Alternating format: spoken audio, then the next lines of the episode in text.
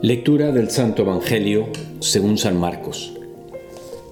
En aquel tiempo Jesús, mientras subía a la montaña, fue llamando a los que él quiso, y se fueron con él.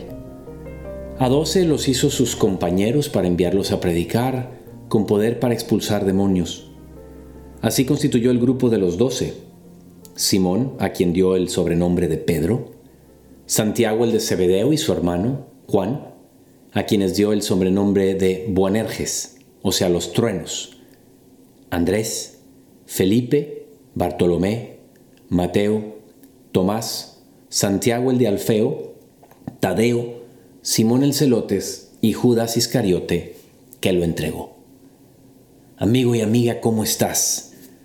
Hoy me voy a tomar la libertad de iluminar, de conversar contigo, de tener esta reflexión sobre lo que es el sacerdocio. Yo no sé cuántas veces hemos hablado de esto, seguramente aquí entre los padres de que haría Jesús, pero hoy lo quiero hacer desde diferentes puntos de vista.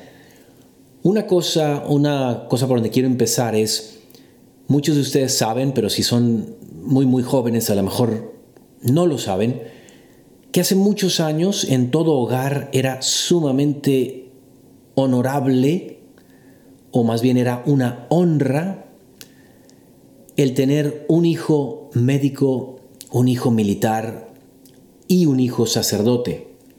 Obviamente esto no se da en muchos hogares.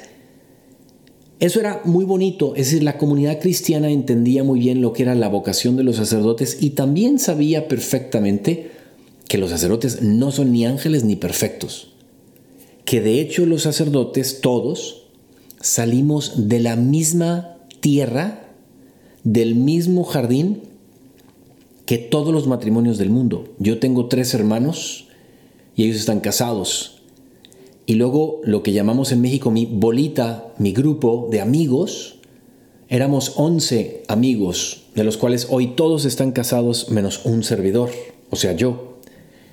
De esa misma tierra salen los sacerdotes. Entonces, primer punto que quiero decir es que seamos conscientes de que el sacerdote un, un día no lo fue.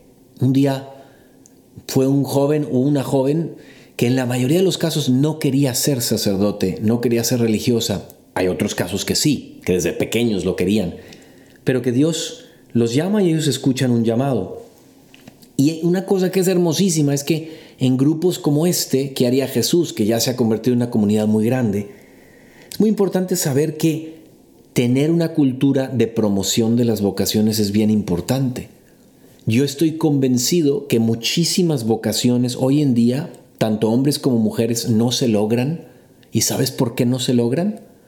Porque te pregunto a ti, a ver, si tú eres una mujer que tiene de 35 años para abajo, te pregunto, ¿Tú querrías que uno de tus hijos o de tus hijas, o dos o tres, Dios los llamara a la vida consagrada, dejándote a ti sin nietos? Duro, ¿verdad? Constantemente me encuentro yo a gente incluso piadosa que dice, ay no, yo quiero nietos. Y, es, y frases como, se puede servir a Dios de tantas maneras. Sí, obviamente que sí, pero lo importante no es servir a Dios como nosotros queremos, sino como Él quiere. Volvemos otra vez, una cultura de vocaciones. ¿Qué tal la tenemos los que estamos aquí? Si nosotros amamos a Jesucristo y queremos seguir y preguntarnos siempre qué haría Jesús, tenemos que recordar con dolor que Jesús nos dice, rueguen al dueño de la mies que mande obreros a la, obreros a la mies, o sea, a la viña, o sea, a la iglesia, o sea, a la vida consagrada. Y ese rueguen al dueño de la mies no nada más es ponerme de rodillas y decir que los hijos de la otra o los amigos del otro o el hijo de fulano se vaya de padre, pero los míos no. ¿Qué tanto yo formo a los míos para que Dios sea lo primero en sus vidas, que esté dispuesto como estos a dejarlo todo? Y además sabiendo que Dios no elige a los que más méritos tienen porque yo no estaría aquí no elige a los que más cualidades tienen, porque yo no estaría aquí. Y no elige al que más virtud tiene cuando se le llama, sino el que está dispuesto a dejarse llevar por el Espíritu Santo a adquirir la virtud. Pero cuando se le llama, no es el que más virtud tiene. Ojalá que podamos tener virtud los padres. Y a veces nosotros también tenemos actitudes mediocres. y requerimos de la oración del pueblo para sostenernos. Queridos amigos y amigas de Quería Jesús, yo hoy les quiero pedir de corazón muchísimo que recen por todos los sacerdotes del mundo.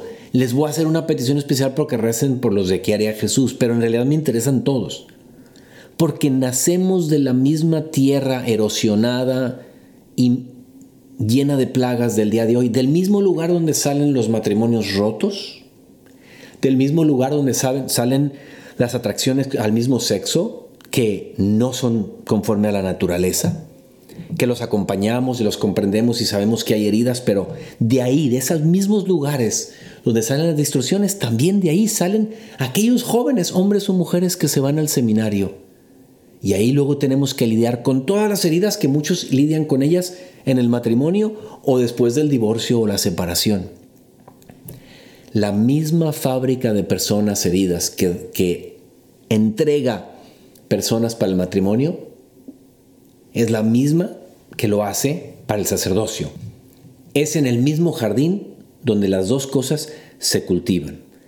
Por eso hoy me atrevo a decirles primero, aprendan un poquito sobre la vida de los sacerdotes.